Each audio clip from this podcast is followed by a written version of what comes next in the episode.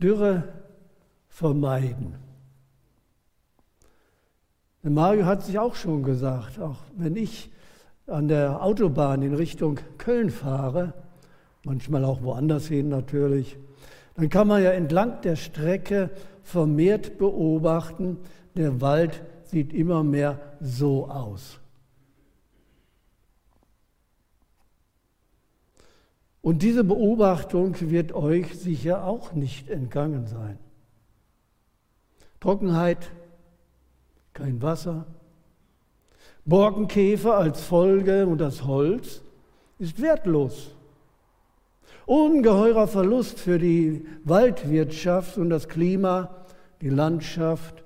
Dazu kommt natürlich auch noch die Landwirtschaft.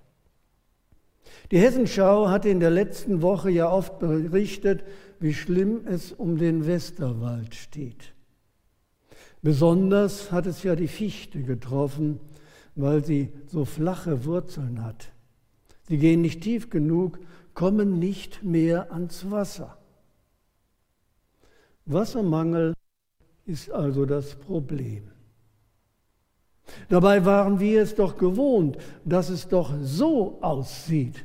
Und dieser Anblick uns doch ist ja, oder vielen ist ja der eben gelesene Psalm 1 bekannt. Ich lese nochmal ein paar Verse daraus. Glücklich ist der Mensch, der nicht folgt dem Rat der Gottlosen, sondern Tag und Nacht nachsinnt über das Gesetz.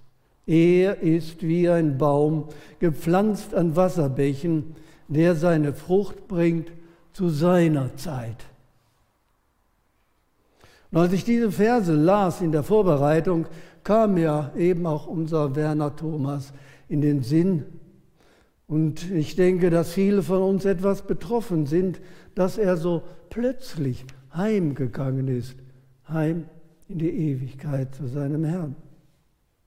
Aber Werner war für mich und für euch vielleicht auch ein Vorbild, der sehr intensiv über Gottes Wort nachdachte, der Gottes Wort auslebte und der bis zuletzt Frucht brachte in mancherlei Hinsicht. Und das darf und sollte auch unser Wunsch sein, dass dies einmal über unserem Leben stehen möchte. Wie ein Baum gepflanzt an Wasser gewesen zu sein, der seine Frucht bringt. Wir können beim Anblick unserer dürren Bäume hier ein Stück weit nachempfinden, wie es Gott zumute ist, wenn es um einen dürren Weinstock geht. Im Angesicht seines Weinberges, den er gepflanzt und liebevoll gepflegt hatte. Knöchrige Weinstöcke und dürre Bäume haben viel gemeinsam. Und Gott vergleicht ja sein Handeln mit dem Volk Israel gern mit dem Bild eines Weingärtners und seines Weinberges. Und der Weinstock hat aufgrund seines Aufbaus eine gewisse Bestimmung. Und so war, so wie das Volk Israel eben auch eine gewisse Bestimmung hatte. Und somit können wir dieses Bild auch auf uns übertragen, auf unsere Bestimmung als Christen und wie wir sie erreichen, wie unser Leben Sinn und Bestand haben kann. Und dazu möchte ich einen Text aus Hesekiel lesen. Hesekiel Kapitel 15, die Verse 1 bis 5. Und das Wort des Herrn geschah zu mir so. Menschensohn, was hat denn das Holz des Weinstocks allem anderen Holz voraus? Die Ranke, die unter den Bäumen des Waldes ist. Wird von ihm Holz genommen, um es zu einer Arbeit zu verwenden? Oder nimmt man von ihm einen Pflock, um irgendein Gerät daran aufzuhängen? Siehe, dem Feuer ist es zum Fraß gegeben. Seine beiden Enden hat das Feuer gefressen und seine Mitte ist versenkt. Wird es noch zu einer Arbeit tauglich sein? Siehe, selbst wenn es unversehrt ist, wird es zu keiner Arbeit verwendet. Wie viel weniger, wenn das Feuer es gefressen hat und es versenkt ist, kann es noch zu einer Arbeit verwendet werden. Bevor wir uns etwas mit dem Text beschäftigen, wer war überhaupt der Hesekiel? Sein Name bedeutet, Gott wird stärken, kräftigen. Hesekiel lebte in Jerusalem, als die Babylonier im Jahre 597 vor Christus zum ersten Mal angriffen. Sie verschonten zwar die Stadt, nahmen aber eine erste Welle israelitischer Gefangener und führten sie ins Exil.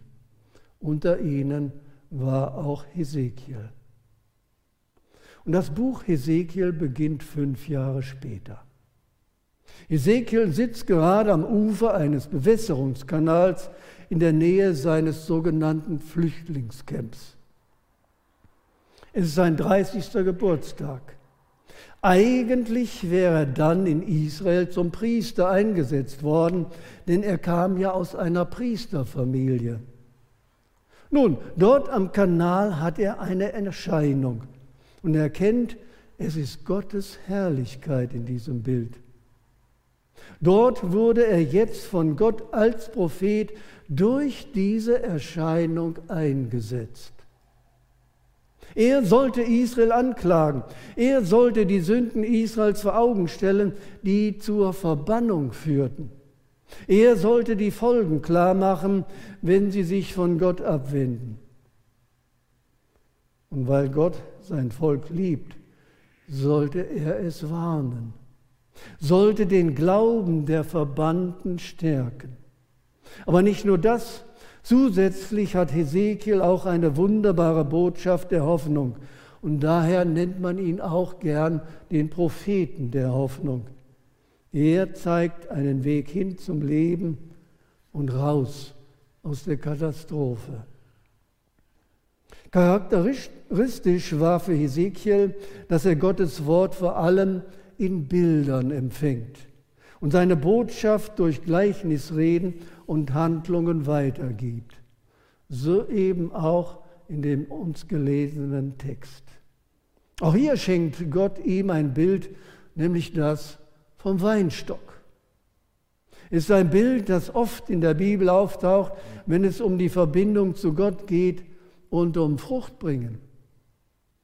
Hierbei geht es mir um zwei Aspekte, nämlich die Zweckbestimmung und dieses Fruchtbringen, die bleibt. Sicher ist ein Weinstock euch ein Begriff. So ein Rebstock ist ein Holz, das man für Möbelbau nicht gebrauchen kann. Nie und nimmer heißt es hier im Text. Selbst wenn es ganz heil wäre, wenn es unversehrt wäre, es wäre nutzlos. So wie unseren dürren Bäume eben auch. Möbelholz muss einen bestimmten Umfang haben und das geht nicht bei so kleinen, dünnen und krummen Rebstöcken. Und ein Weinstock, der nicht mehr seinen Dienst tut, der keine Frucht mehr bringt, der ist tragisch für den Weingärtner. Er soll doch Frucht bringen. Und der Weinstock ist so strukturiert, dass er Trauben versorgen kann. Denn das ist seine einzige Bestimmung. Jedoch müssen dafür bestimmte Voraussetzungen da sein. Guter Boden, ausreichende Bewässerung, regelmäßiges Beschneiden, frei von Schädlingen, gutes Klima. Dann kann Frucht wachsen. Dann kann so ein Weinstöckchen blühen. Oder wenn wir das Bild vom Baum noch einmal aufgreifen, der soll Schatten und Sauerstoff spenden, der soll gutes, gesundes Holz produzieren oder eben Obst. Das ist seine Bestimmung. Und die Bibel nutzt nun gern diese Bilder aus der Natur, wenn es um Wachstum geht. Wenn wir also die Propheten lesen, dann schauen wir oft in das wehklagende, traurige Herz Gottes, wenn es kein Wachstum gibt, trotz all seiner Liebe und seiner Bemühung. Immer und immer wieder begegnen wir dem Ruf Gottes, warum macht ihr mir so viel Unehre? Warum rennt ihr anderen Götzen nach? Warum haltet ihr meine Gesetze nicht? Um sein Volk zur Umkehr zu bringen, um es wieder segnen zu können, berief Gott Propheten wie eben Hesekiel. Und Gott wandte bei seinem Volk Erziehungsmaßnahmen an, um es zum Nachdenken zu bringen. Hesekiel, er erlebt es selbst, wie das Volk Gottes in mehreren Etappen von Nebukadnezar ins Exil nach Babylon verschleppt wird, weil es nicht nach Gottes Bestimmungen lebt, weil es eben nicht die Frucht bringt, die aus der Beziehung mit Gott entstehen sollte, weil sie letztlich fern von ihm sind und nur noch formal eine religiöse Beziehung haben. Und Gott erklärt seinen Propheten auch immer wieder die Ursache, warum alles so kommen musste. Er wollte ursprünglich, dass Israel sich zuwendet, ihm zuwendet, dass es sich freut an seinem Gesetz und danach lebt, dass es wirklich Licht für die anderen Völker ist, dass es wirklich Gottes Größe nach außen trägt und es auslebt. Es sollte Güte bei ihnen herrschen, der Nächste sollte geliebt werden, es sollten die Fremdlinge geachtet werden. Es sollte Witwen und Waisen geholfen werden. Es sollte selbst das Vieh gut behandelt werden. Und nun musste Gott erleben, dass es sich gar nicht an ihm stört, dass es nur um sich selber dreht, dass es neidisch auf die anderen Völker rund um ihn her ist, dass es genauso leben will, eben wie die anderen Völker. Natürlich waren die intelligent und toll. Natürlich hatten die eine hohe Kultur, aber sie hatten auch Abartigkeiten und Sünde. Gott aber sollte anders angebetet werden in Geist und Wahrheit und nicht durch allerlei Magie, nicht auf den Höhen durch Götzen. Gott klagt, dass sich Israel in falscher Sicherheit wiegt. Es macht seine Hoffnung an seinen tollen Vorfahren fest und nicht mehr an ihrem einzigen, den lebendigen Gott. Wir lesen doch in 5. Mose, dass Gott sein Volk ja nicht berufen hat, weil es so herrlich und wunderbar war, sondern weil es das geringste unter den Völkern war. Es gab also gar keinen Anlass, sich etwas einzubilden. Und die Bild, die, das Bild vom Weinstock, das war eben allen sehr bekannt. Man verstand sich als blühender Weinstock Gottes, als Weinstock, den Gott in Ägypten genommen und in das verheißene Land gepflanzt hatte. Man verstand sich unter besonderem Schutz Gottes. Was sollte schon passieren? Und jetzt Jetzt nimmt Hesekiel ihnen diese Illusion. Der Weinstock hat allem anderen Holz nichts voraus, so haben wir gelesen. Es kommt auf das Leben, die Verwurzelung an, die Frucht. Und Gott nimmt auch uns diese Illusion, dass wir oder der Mensch etwas wert ist, aufgrund seiner Gemeindezugehörigkeit, aufgrund seiner Verdienste. Ezekiel sagt ganz krass, ihr seid nicht mehr der blühende Weinstock zu Gottes Freude. Ihr seid dürr. Ihr habt kein geistliches Leben mehr. Gott ist fern von euch. Starke Worte. Und im Text zieht Hesekiel das Gleichnis praktisch von hinten auf, wenn er sagt, die Bestimmung ist nicht mehr keine Frucht. Der Herr er hatte aber doch alles vorbereitet. So heißt es in Jesaja 27.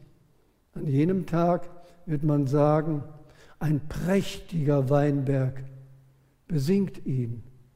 Ich, der Herr, behüte ihn, bewässere ihn alle Augenblicke, damit ihm nicht zustößt, behüte ich ihn Tag und Nacht. Oder vorher die Arbeit des Herrn beim Anlegen des Weinbergs in Jesaja Kapitel 5. Einen Weinberg hatte mein Freund auf einem fetten Hügel und er grub ihn um und säuberte ihn von Steinen und bepflanzte ihn mit Edelreben. Er baute einen Turm in seine Mitte und hieb auch eine Kelterkufe darin aus. Dann erwartete er, dass er Trauben bringe, doch er brachte schlechte Beeren. Und darum ist Gott enttäuscht. Jedoch wissen wir aber aus Johannes Kapitel 15, wie wunderbar weise und mit welch großer Gewissenhaftigkeit unser Herr und Vater vorgeht, damit wir Frucht bringen. Er lässt nichts unversucht, damit wir gute Voraussetzungen haben zum Wachstum und tiefe Wurzeln haben, damit wir gut bewässert sind. Wir lesen Johannes Kapitel 15. Ich bin der wahre Weinstock und mein Vater ist der Weingärtner. Jede Rebe an mir, die nicht Frucht bringt, die nimmt er weg. Und jede Rebe, die Frucht bringt, die reinigt er, dass sie mehr Frucht bringe. Ihr seid schon rein um des Wortes willen, das ich zu euch geredet habe. Bleibt in mir und ich in euch. Wie die Rebe nicht von sich selbst Frucht bringen kann, sie bleibe denn am Weinstock, so auch ihr nicht ihr bleibt denn in mir. Frucht bringen, die bleibt. Dazu gehört eben auch, dass Gott bei uns dürre Äste abschneidet, dass Gott uns hilft zum Fruchtbringen. Und das ist ja für unser Leben ja ein ganz positiver Aspekt. Gottes Ermahnungen in Ezekiel könnten uns beunruhigen. Aber wir dürfen alles im Zusammenhang der Schrift sehen. Denn auch bei Hesekiel ist es ja nicht das letzte Wort. Gott sagt ihm klar, dass er den Tod des Sünders nicht will. Nein, er soll leben. Und Hesekiel kennt auch die Aussage Gottes, die wir in 2. Chroniker 7 lesen. Und wenn mein Volk, über den mein Name ausgerufen ist, sich demütigt und umkehrt von seinen bösen Wegen, dann werde ich vom Himmel hören und ihre Sünden vergeben. Das Volk, das hatte keine Hoffnung mehr. Aber Hesekiel macht ihnen wiederum Hoffnung, Gott kann die ausweglose Situation verändern und wenden. Gott kann euch neues Leben schenken. Und gerade in Hesekiel 37 wird diese Hoffnung verdeutlicht, dass Gott Tod in Leben verwandelt. Und im Neuen Testament heißt es in Johannes 3, wer an Jesus glaubt, der kommt nicht ins Gericht. Das heißt, wer von neuem geboren ist, wer Leben aus Gott durch seinen Geist bekommen hat, der hat Anrecht auf das ewige Leben. Jesus ist für unsere Schuld am Kreuz gestorben, um uns wieder zurück in die Gemeinschaft mit Gott zu bringen. Und wer sich zu Jesus im Gebet anvertraut, Wer bekennt und umkehrt, der erfährt Versöhnung mit Gott. Und an dieses Werk Jesu wollen wir auch gleich im Anschluss an die Predigt im Abendmahl denken, was Jesus für uns getan hat. Und mit Jesus ist ja dieser Neuanfang möglich für ein fruchtbares Leben. Mit ihm bringen wir die Frucht, die vor ihm Bestand hat. Und so lesen wir in 1. Korinther 3, denn einen anderen Grund kann niemand legen außer dem, gelegt ist, welcher ist Jesus Christus. Wenn aber jemand auf den Grund Gold, Silber, kostbare Steine, Holz, Heu, Stroh baut, so wird das Werk eines jeden offenbar werden, denn der Tag wird es klar machen, weil es in Feuer offenbart wird. Aber wir dürfen uns noch einmal bewusst machen, dass Gott es ist, der durch seinen Geist in uns die Frucht bewirken will. Und deshalb geht es nur darum, habe ich eben diese Verbindung zu Gott? Lebe ich als Rebe am Weinstock in der Verbindung mit dem Weingärtner? Habe ich ewiges Leben aus Gott, das er mir durch seinen Geist geschenkt hat? Bin ich bereit, dass Gott mich veredelt? Habe ich die Verbindung zu lebendigem Wasser, zu Jesus Christus, um eben vor der Dürre bewahrt zu bleiben? Ich bin oft so erstaunt, wenn ich gerade in den Sommermonaten in den letzten Jahren den Wetterbericht so höre, wenn die Sprecher wieder einmal so freudig verkünden, heute herrlichstes Sommerwetter, herrlich zum Grillen. Aber selten kommt der Hinweis, dass wir doch Regen brauchen. Wasser für die Natur und Landwirtschaft, damit es Wachstum gibt, damit wir Essen erhalten. So brauchen wir als Christen doch auch geistliches Wasser für unser Wachstum. Bestehendes Leben in einer Pflanze muss ja genährt werden. Führen wir uns noch einmal Psalm 1 kurz vor Augen. Glücklich ist der Mensch, der nicht folgt dem Rat der Gottlosen, sondern seine Lust hat am Wort des Herrn und darüber nachsinnt Tag und Nacht. Er ist wie ein Baum gepflanzt an Wasserbächen, der seine Frucht bringt zu seiner Zeit. Gottes Wort ist die Quelle für unser geistliches Wachstum, für unsere geistliche Gesundheit, genährt durch Jesus Christus, der ja selbst das Wort ist. Nur aus Gottes Wort können wir entnehmen, wer er ist, was er von uns will, was gut für uns ist, was gut für unser Wachstum ist und was schlecht. Und Gottes Wort steht uns ja in der heutigen Zeit in vielfacher Form zur Verfügung. Nicht nur in gedruckter Form, als Hörbuch, als Bible-App und so weiter. Wir haben die Möglichkeit, an jedem Ort, überall Gottes Wort zu hören. Vielfach wird Frucht nun so verstanden, dass man ständig evangelisieren müsste dass man sich im sozialen Dienst einsetzen müsste. Sicher, das ist auch Frucht. Aber Frucht ist eigentlich die Konsequenz eines Lebens aus Gott. Frucht ist die Verbindung mit ihm, mit seiner Hilfe einen veränderten Lebensstil zu führen zur Ehre Gottes. Und so heißt es in Galater 5, die Frucht des Geistes aber ist Liebe, Freude, Friede, Langmut, Freundlichkeit, Güte, Treue, Sanftmut, Enthaltsamkeit. Es ist ein Leben der Demut und des Vertrauens in Gottes Kraft. Ich kann alles durch den, der mich kräftigt. So schreibt der Apostel Paulus in dem Philipperbrief. Mit Gottes Kraft und seiner Hilfe, so gelingt eben unser Leben als Christ. Das Volk Israel hatte diese Kraftquelle verlassen. Gott wollte es eigentlich wachrütteln, weil er einen besseren Plan für sie hatte. Er wollte sie heilen.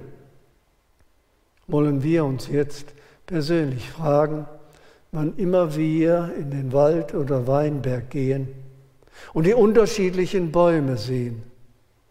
Welcher Baum oder Weinstock symbolisiert mich? Lebe ich nach meiner Bestimmung, weil Jesus mich erlöst hat? Habe ich eine persönliche Verbindung zu ihm durch seinen Geist, tief verwurzelt zu seiner Wasserquelle? In seinem Wort oder verbunden wie eine Rebe am Weinstock. Dann ist unser Leben wie ein grüner oder blühender Baum, der Frucht zu Gottes Ehre und zur Freude anderer bringt. Amen.